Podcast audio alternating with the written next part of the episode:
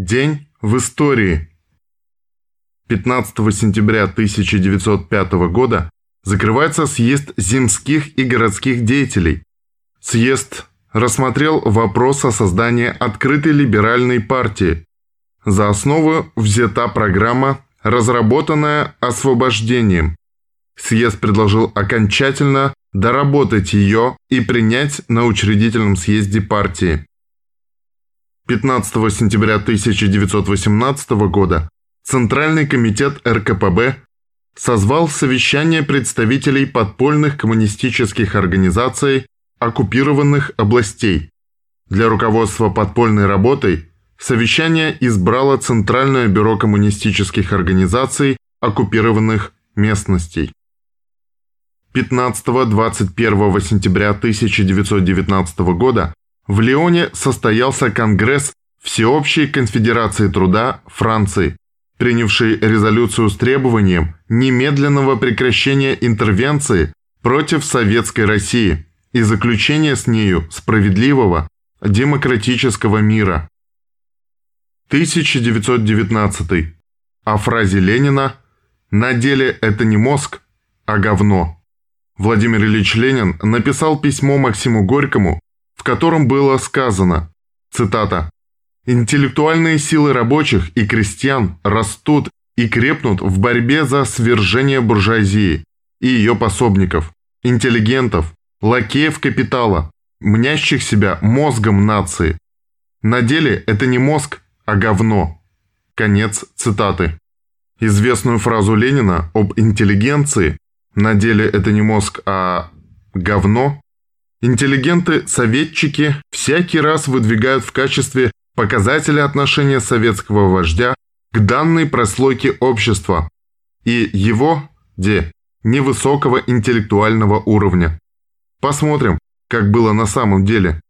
Ленин в письме Горькову, отправленном 15 сентября 1919 года в Петроград, достаточно резко говорил об интеллигенции непримиримо выступающий против «справедливой» в кавычках по Ленину гражданской войны, но недостаточно осуждающий происходившее на Первой мировой войне, о недопустимости смещения интеллектуальных сил в кавычках народа и силами буржуазных интеллигентов, отказывающихся вести конструктивное сотрудничество с новой властью и участвующих в различных заговорах и подрывных действиях.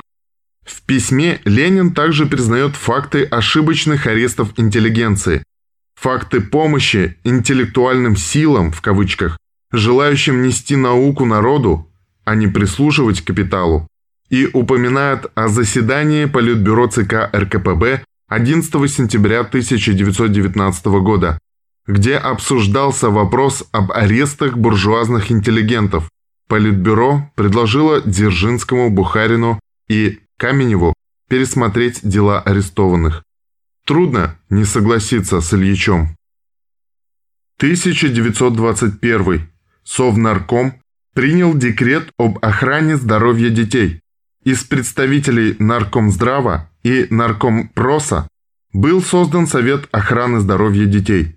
Основным звеном в этой системе были детские профилактические амбулатории, которые оказывали профилактическую, общеврачебную и специализированную помощь в открытых при амбулаториях кабинетах фтизиатра, стоматолога, окулиста, психоневролога, специалиста по врачебно-спортивному контролю, профконсультации и другие.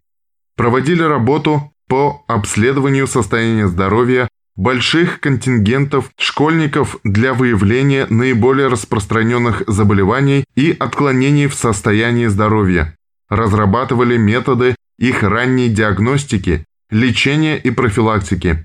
Были созданы диетические столовые для школьников, оздоровительные площадки при школах, санатории для детей, страдающих неврозами, туберкулезом, лесные школы.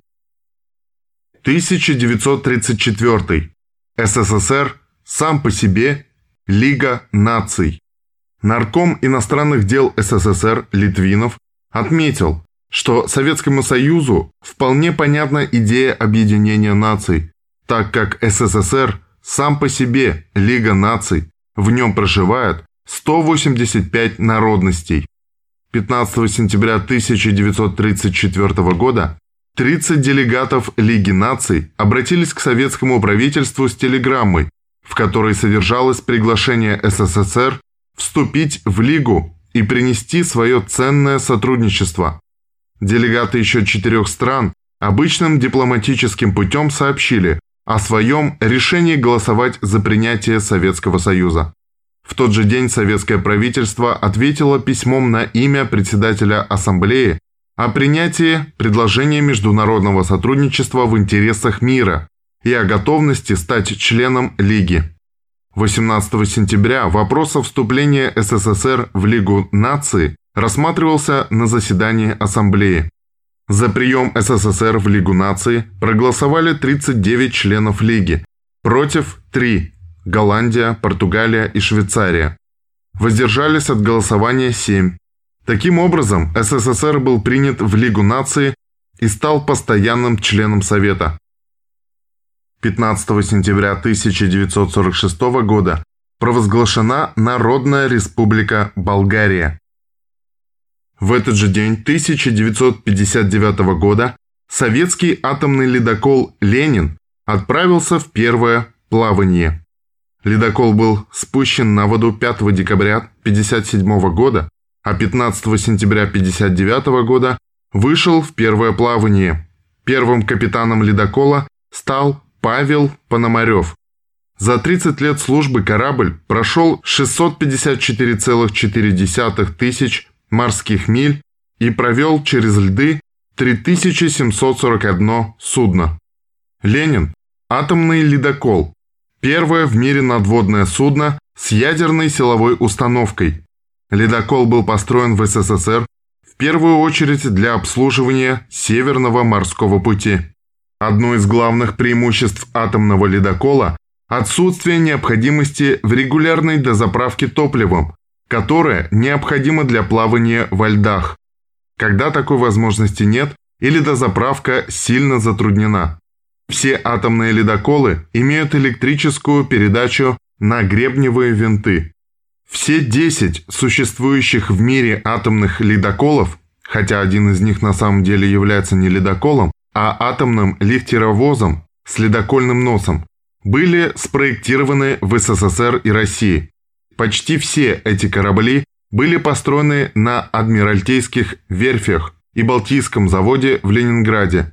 Два ледокола, речные, Вайгач и Таймыр, были построены на верфи Вартсила в Финляндии и затем переправлены в Ленинград для установки ядерных реакторов. Лихтеровоз «Севморпуть» был построен на Керченском заводе «Залив». В этот же день, 1968 года, советская космическая станция «Зонд-5» первой в мире совершила облет Луны с последующей мягкой посадкой на Землю. 15 сентября 1975 года скончался Павел Осипович Сухой – один из основателей советской реактивной и сверхзвуковой авиации. Принимал участие в конкурсной разработке самолета «Иванов», закончившейся созданием боевого многоцелевого самолета Су-2, применявшегося в первые годы Великой Отечественной войны. В послевоенные годы Сухой был в ряду первых советских авиаконструкторов, возглавивших работы в области реактивной авиации создав несколько опытных реактивных истребителей. После воссоздания КБ под его руководством разработан ряд серийных боевых машин, в числе которых истребитель Су-7 со скоростью полета вдвое превысивший скорость звука, истребители-перехватчики Су-9, Су-11, Су-15, истребители-бомбардировщики Су-7Б с лыжным и колесно-лыжным шасси для базирования на грунтовых аэродромах и Су-17 с изменяемой в полете стреловидностью крыла, фронтовой бомбардировщик Су-24, штурмовик Су-25, истребитель Су-27 и другие самолеты. Под руководством Сухого разработано более 50 конструкций самолетов.